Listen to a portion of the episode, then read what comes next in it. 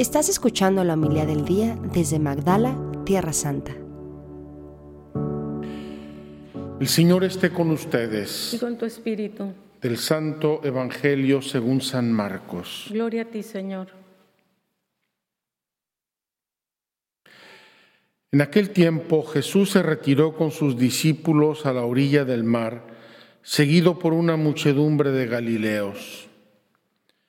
Una gran multitud procedente de Judea y Jerusalén, de Idumea y Transjordania y de la parte de Tiro y Sidón, habían tenido noticia de lo que Jesús hacía, se trasladó a donde él estaba. Entonces rogó Jesús a sus discípulos que le consiguieran una barca para subirse en ella, porque era tanta la multitud que estaba a punto de aplastarlo. En efecto, Jesús había curado a muchos, de manera que todos los que padecían algún mal se le echaban encima para tocarlo. Cuando los, poseídos por espíritus inmundos lo veían, se echaban a sus pies y gritaban, Tú eres el Hijo de Dios. Pero Jesús les prohibía que lo manifestaran. Palabra del Señor. Gloria a ti, Señor Jesús. Queridos hermanos, seguimos en esta aventura, en esta serie de el rey David y yo quisiera continuar con ustedes dentro del corazón de David. Vamos a ver los hechos, pero vamos a ver el corazón de David. Y ayer veíamos el corazón de David y el corazón de Goliat. Insistí poco en el corazón de Goliat, pero es fácil eh, pensar el odio, el, el despecho, la ironía que tenía Goliat viendo que se le acercaba un muchachillo a luchar con él. Si se hubiera entablado, como dije ayer, una lucha espada a espada, cuerpo a cuerpo, probablemente lo hubiera matado porque era infinitamente superior, superior a David. Y veíamos el corazón de David lleno de eh, eh, valentía, lleno de honor, centrado en el poder de Dios, en la confianza en Dios y sin ningún miedo de arrostrar el peligro que suponía esta lucha tan dispar, tan desigual. Hoy tenemos dos corazones o tres corazones que tenemos que analizar. Tenemos el corazón de David, tenemos el corazón de Jonatán, hijo de Saúl, y el corazón de Saúl el rey. Podríamos hablar de todo ese grupo de muchachas que eh, acogían eh, cantando y danzando a los victoriosos de la guerra, pero nada más lo vamos a mencionar. Regresa David con un triunfo gigante.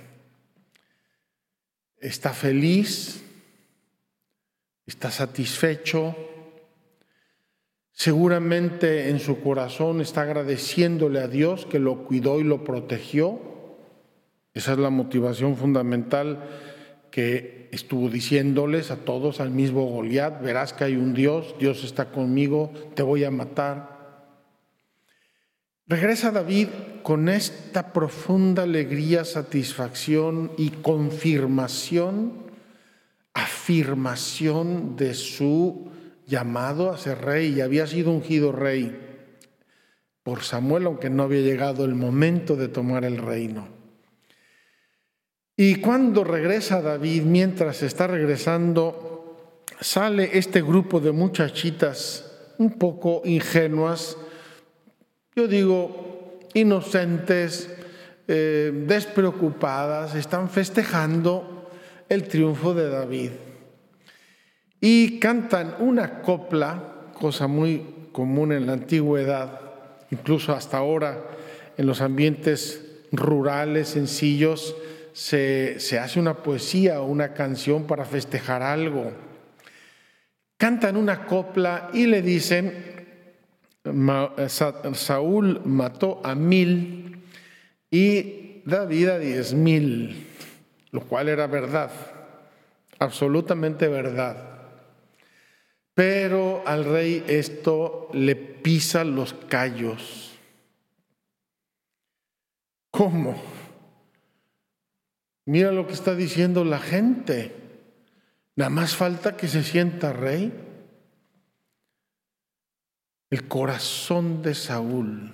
El corazón de Saúl, ya lo vimos hace poco, no obedeció a Dios. El corazón de Saúl probablemente es un poco narcisista. Él, él, su reino, lo que él quiere hacer, a dónde quiere llegar, su fama. En vez de decir con honestidad y con verdad, felicidades David, hiciste una cosa grandiosa, me salvaste la vida, salvaste mi reino, triunfaste, le diste un triunfo maravilloso al pueblo de Israel, te mereces este canto y otros diez, lo cual hubiera sido lo normal y lo, lo verdadero, se encela, se enoja, le entra la envidia y esto lo lleva, fíjense bien, lo va llevando poco a poco entre envidia, rencor, desconfianza. Seguramente estuvo observando David, porque aquí eh, la lectura hace un poco de saltos, nos da un condensado, pero hay, hay intermedios. Eh, lo va llevando hasta una resolución terrible lo voy a matar. Me estorba este hombre aquí porque me hace sombra. No se fija Saúl en la verdad, en la verdad. David es un guerrero leal, me ha defendido, defiende a mis ejércitos, me consiguió una gran victoria. No se fija en la verdad, se fija, se fija en el escondite que está detrás de la verdad, por la envidia, la envidia que nos hace ver las cosas deformes, eh, el recelo, eh, la inconformidad que nos hace deformar la verdad de nuestro corazón. Y así confía Saúl a su hijo Jonatán y a sus servidores que iba a matar a David.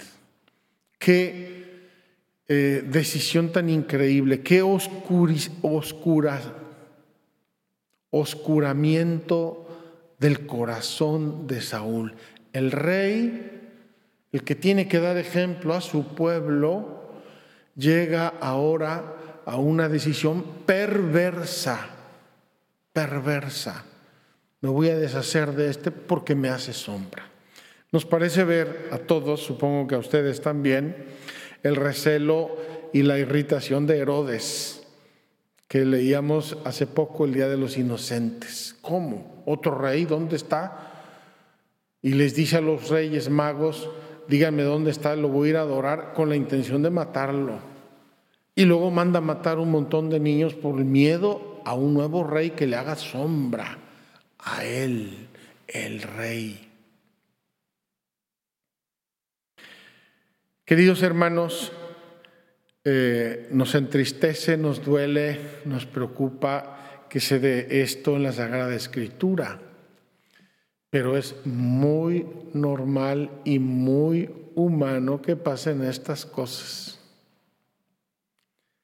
Pasan entre esposos, pasan entre hombres de negocios, pasan entre políticos, pasan entre jugadores de fútbol, entre deportistas, no quizá hasta este punto, aunque a veces parece que sí, porque eh, a veces hay muertes y asesinatos que aunque no se llegue nunca a saber la verdad, todo el mundo la sabe. ¿Quién se deshizo de este político que se oponía al otro. Hace poco asesinaron brutalmente al candidato a presidente al Ecuador. ¿Quién lo asesinó? unos pocos días antes de las elecciones, alguien que le tenía envidia, alguien que veía en él una amenaza de sus propios intereses. Sigue la narración, vamos a ver cómo sigue. David, Saúl confía a Jonatán y a sus servidores que va a matar, que tiene la intención de matar a David. Pero los enemigos de una persona frecuentemente tienen una fisura. Dicen en México que eh, los mexicanos somos muy especialistas en encontrar una pared de, de cemento enfrente, pero encontramos el agujerito por donde pasarnos.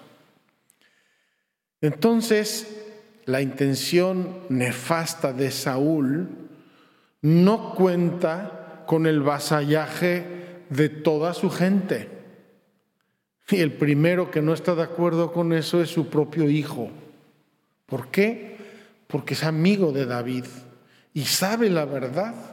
Y entonces eh, eh, Saúl, creyendo que se está confiando con puros... Eh, vasallos, eh, eh, eh, ¿cómo se dice?, serviles que se van a doblegar y van a agachar la cabeza ante sus intenciones, encuentra que el primero que no se agacha y no es servil es su propio hijo Jonatán. Y entonces, como vimos, Jonatán trama un plan, le dice a David que se esconda y luego le dice eh, voy a llevar a mi padre y le voy a hablar, le voy a decir, a ver qué pasa, y lo lleva. Van a ese lugar, Jonatán ruega por David, explica la verdad, le dice a su padre, pero ¿no ves que te procuró un, triunfo a ti, al, al pueblo? ¿Por qué lo quieres matar? Y dice, juro por Dios, dice Saúl, que David no morirá. Era una fachada más de un corazón perverso. Vamos a ver mañana pasado qué pasa con este Saúl, pero a pesar de que juró por Dios que David no moriría, va a intentar matarlo y lo va a perseguir. Y David, por su parte, va a ser testarudamente fiel al rey. Y aun cuando David va a tener ocasión de matar al rey, porque se le van a presentar dos o tres ocasiones que rayan en lo, en tragicómico, David se va a mantener leal al rey y a Dios y no lo va a matar ni le va a hacer ningún daño. Dice, ¿cómo voy a levantar mi mano contra el ungido del Señor? David muestra aquí su corazón y no solo, ¿cómo termina la lectura de hoy? Entonces Jonatán llamó a David y le contó lo sucedido, es decir, hablé con mi papá y me juró que a ti no te va a matar. Perfecto. Luego condujo ante Saúl, lo condujo ante Saúl y David continuó a su servicio como antes. David podría haber regresado inconforme, desconfiado, Podría haber regresado desleal. Este viejo intentó matarme, pues a ver cuándo lo mato yo a él. Pudo, pudo haber regresado con el corazón partido y tenía de algún modo razón. Pero regresa y sirve al rey como antes. Es decir, regresa el mismo. Su enemigo el recelo, el odio, los peligros, no le van a cambiar a David el corazón que tiene de una pieza sola. Es un gran corazón, Dios lo eligió, es un hombre sencillo, hijo de Jesé, pequeño, pastor, un hombre sencillo de campo, eh, a las luchas, a las dificultades. Dios lo liberó de un león y de un oso y con esa valentía y con esa seguridad vuelve. Cuando no tenemos esa seguridad, nosotros desconfiamos de los demás. Eh, proyectamos en los demás nuestras inseguridades. A ver este que me va a quitar, a ver el otro que pretende, a ver el otro qué intenciones tiene. Por eso dice el refrán que el león cree que todos son de su condición. El león cree que todos son de su condición. Y aquí vemos en esta, eh, en esta lectura que eso no es verdad. David tiene un corazón leal, íntegro, valiente y vuelve al servicio de su rey como si no hubiera pasado nada. Qué grande corazón está preparando Dios para ser el modelo de rey en su reino. Vamos a seguir esta serie de Samuel y del libro de Samuel porque es interesantísima y muy aleccionadora. Pero no quisiera yo terminar, después de comentar esto, en una conclusión. Vigilemos nuestro corazón. El corazón se educa o se deseduca. Decía mi abuela que hasta la tripa se educa, también el corazón se educa, la mente se educa, las piernas se educan, el cuerpo se educa, mi sensibilidad se educa. Y esa es la tarea que nos corresponde a todos y cada uno de nosotros. ¿Cómo quiero que sea mi corazón? Humilde, sencillo, transparente, lineal, noble, agradecido, o quiero que sea retorcido, mañoso, desconfiado, receloso, tímido, apocado, envidioso.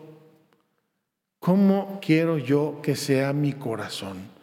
¿Qué acepto? ¿Qué anhelo? ¿Cómo camino yo en la vida para que mi corazón sea transparente, para que mi corazón sea de una sola pieza y no un rompecabezas, un remendado de todos los demonios.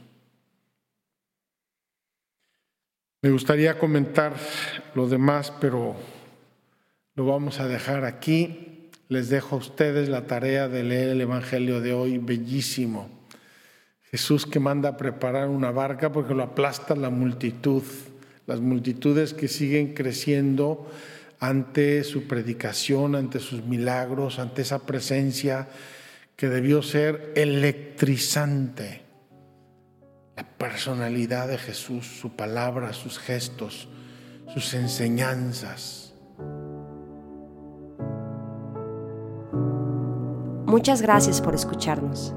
Si quieres conocer más acerca de Magdala, síguenos en YouTube y Facebook.